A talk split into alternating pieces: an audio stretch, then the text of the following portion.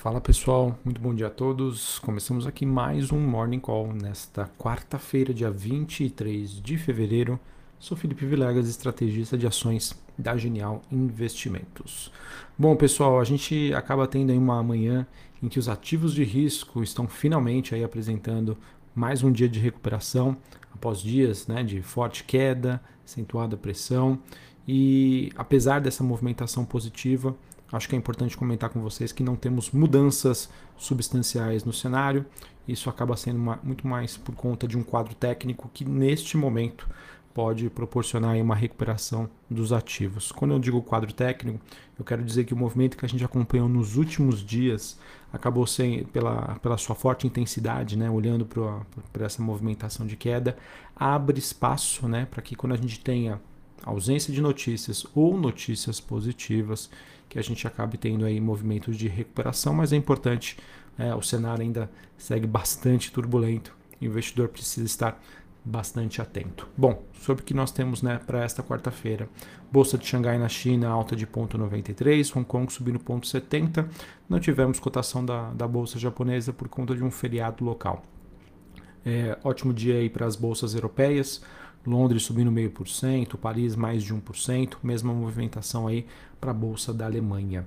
É, olhando para os futuros norte-americanos, S&P alta de 0,78, Dow Jones subindo 0,66 e a Nasdaq, que foi a bolsa né, mais prejudicada nos últimos dias, subindo mais de 1%. S&P, é, perdão, o VIX, né, que é aquele índice de volatilidade, neste momento caindo cerca de 3%, na região dos 28 pontos. Dólar index queda de 0,17, 95,86. Taxa de juros de 10 anos nos Estados Unidos subindo mais de 1%. E o Bitcoin e outros criptoativos aí também, hoje apresentando aí fortes movimentações positivas.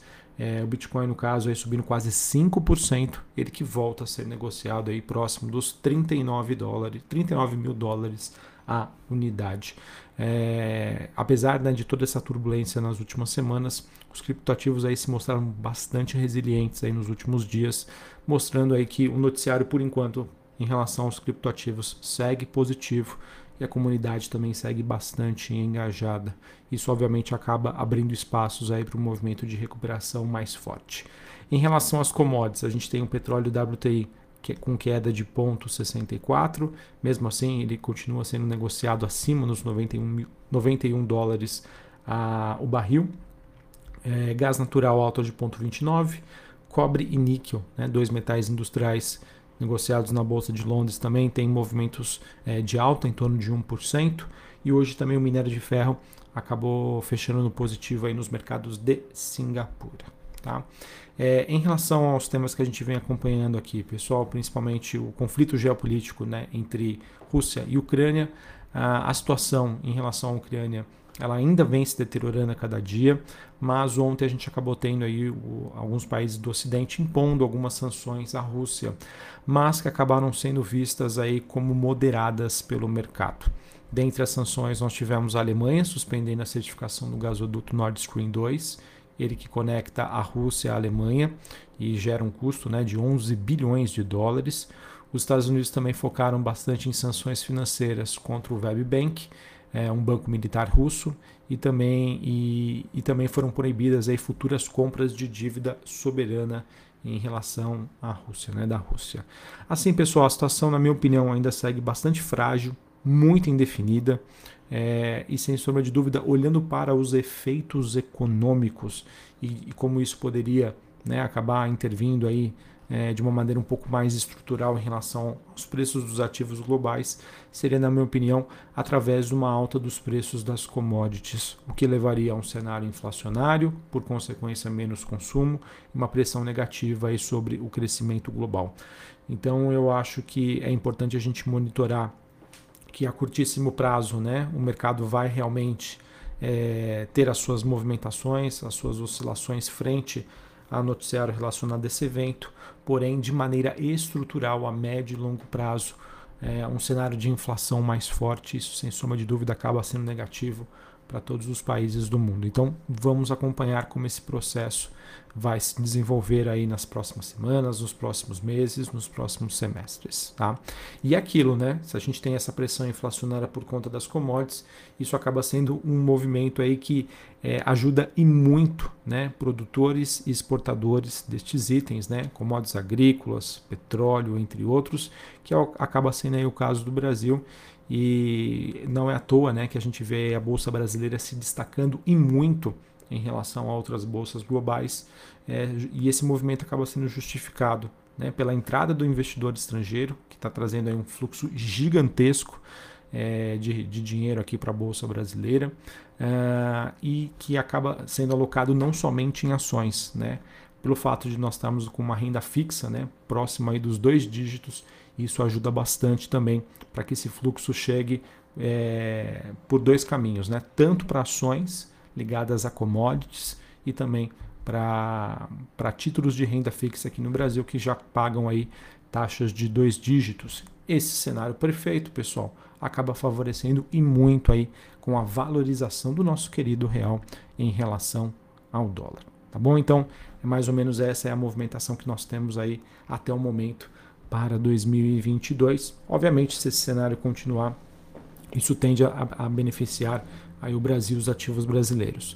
Gostei bastante ontem das movimentações que nós tivemos olhando para empresas é, mais ligadas à economia brasileira, como empresas de menor capitalização, construção civil, varejo, é, à medida com que os resultados da temporada de balanço, né, eles vão sendo divulgados, isso na minha opinião ajuda com que o investidor consiga trazer um pouco mais de racionalidade para a precificação desses ativos que foram massacrados no ano passado por todas as questões relacionadas aí ao teto dos gastos, ao, a, a, políticas fiscais, né, que acabaram deteriorando bastante aí a situação em relação à precificação dos ativos aqui no Brasil.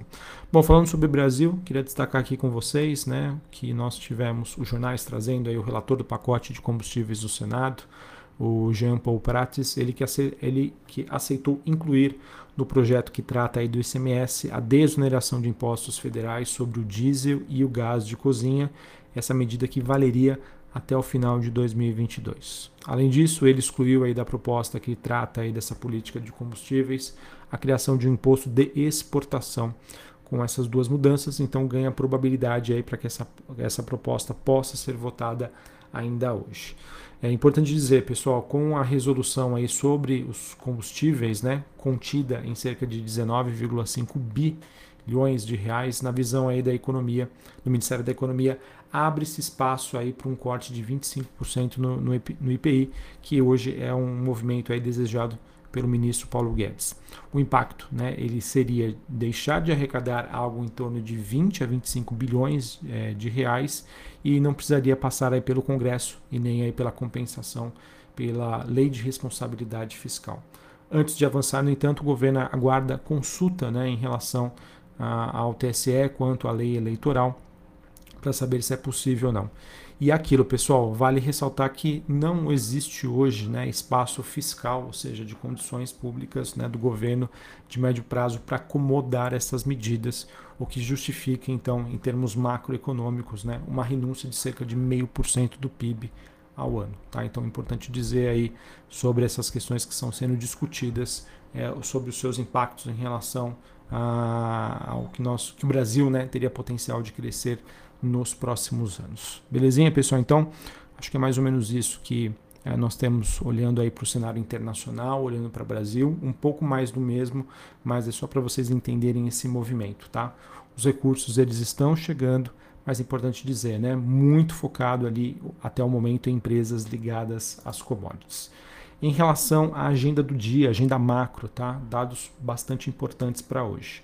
A gente tem agora às 8 horas da manhã dados de é, custos de construção civil e o IPC calculado pela FGV. Às 9 horas da manhã a gente tem a divulgação do IPCA 15, tá? inflação calculada e divulgada pelo IBGE. Às 9 e meia da manhã a gente tem é, investimento estrangeiro direto, saldo em conta corrente. Duas, duas e meia da tarde o Banco Central divulga o fluxo cambial semanal e às duas e meia a gente tem a divulgação, a divulgação sobre o total da dívida federal. Hoje, após o fechamento do mercado, nós temos aí empresas de peso que vão divulgar os seus balanços, dentre elas Petrobras, é, Transmissão Paulista, Grupo Pão de Açúcar, Minerva, Odontoprev, Simpar, Sul América, TIM e Ultrapar. Essas empresas que divulgam seus resultados hoje, após o fechamento do mercado, referente ao quarto trimestre de 2021. Certinho? Bom, pessoal, então é isso. É, como a gente vem compartilhando aqui com vocês, 2022, um ano aí de grandes temas, grande volatilidade. Né? A gente termina aí o mês de fevereiro, até o momento, né, se a gente não tiver nenhuma notícia negativa em relação a essa questão Rússia e Ucrânia, com possibilidade né, de termos aí mais um mês positivo para a Bolsa Brasileira, vamos acompanhar. Fluxo, por enquanto, persiste, por enquanto é bastante focado em empresas exportadoras. E, obviamente, né, vamos acompanhar porque o mês de março, sem sombra de dúvida, é um mês importante. É um mês em que a gente pode ter aí o começo do processo de normalização monetária nos Estados Unidos, que pode ou não ser de uma alta de juros mais forte, uma redução de balanço, enfim. O cenário ainda segue bastante desafiador, mas é importante dizer que pelo menos os ativos brasileiros, né, é, com exceção de algumas classes de ativos, ainda se encontram com preços bastante atrativos. Então, mesmo que a gente tenha aí uma, uma movimentação uma, muito forte lá fora, né, que, que a gente tem precificação e valuations muito mais esticados, né, aqui a gente acaba tendo, entre aspas, essa proteção. E a gente espera que ela continue. Um abraço a todos, uma ótima quarta-feira para vocês, até mais, valeu!